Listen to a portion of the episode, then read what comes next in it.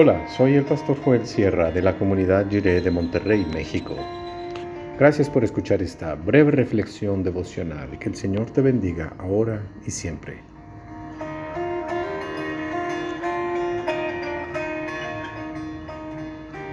Incredulidad y fe.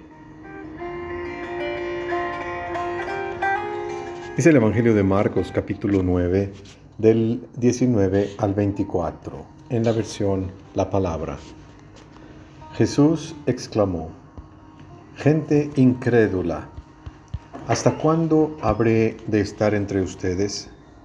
¿Hasta cuándo tendré que soportarlos? Tráiganme al muchacho.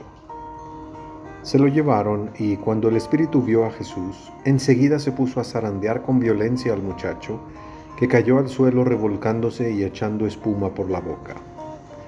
Jesús preguntó al padre, ¿Cuánto tiempo hace que le pasa esto? Le contestó, desde niño. Muchas veces ese espíritu lo arroja al fuego o al agua para matarlo. Si puedes, ten compasión de nosotros y ayúdanos. Jesús le contestó, ¿cómo si puedes? Para el que tiene fe todo es posible. Entonces el padre del muchacho exclamó, yo tengo fe, pero ayúdame a tener más.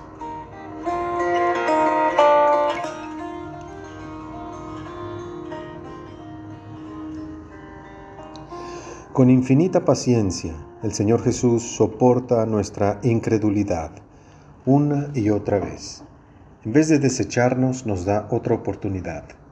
Por eso alabamos al Señor Jesús y le damos toda nuestra gratitud. El episodio del muchacho endemoniado y su padre es uno de los benditos recuerdos del Señor Jesús que más nos revelan sobre el tema de la fe y de la relación entre padre e hijo. Ya hemos observado que el contexto de este encuentro es la transfiguración de Jesús y la declaración de la voz del Padre que ha dicho desde la nube, Este es mi Hijo amado, óiganlo a Él.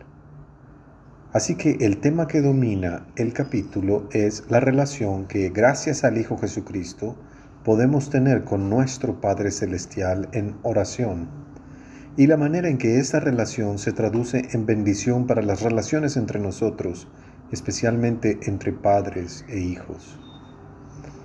Aquel padre tenía una combinación de fe e incredulidad, así como todos nosotros. Podemos encontrar tres cosas en las que acertó en medio de su confusión y situación caótica. Primero, acertó en llevar su necesidad ante el Señor Jesús. Él es quien tiene el poder para ayudarnos en nuestro momento de desesperación. Además, acertó en incluirse a sí mismo también en el problema. Dijo, ten compasión de nosotros y ayúdanos. Supo que la aflicción de su hijo era problema suyo también. Cuando un miembro de la familia está mostrando señas de un padecimiento grave, no es solo asunto individual, aislado, personal y singular, es problema de toda la casa. El padre sabía que los ataques del enemigo le hacían daño a él también. El tercer acierto de aquel hombre fue reconocer que la fe siempre va mezclada con incredulidad. Él nos ha ayudado a expresar lo que todos hemos sentido. Todos los, que formamos parte de esta gente incrédula decimos, sí Señor, creo, pero ayuda mi incredulidad.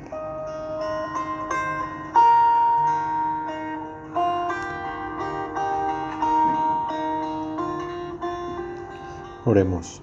Señor, venimos ante ti con nuestra poca fe para que nos ayudes a tener más. Amén.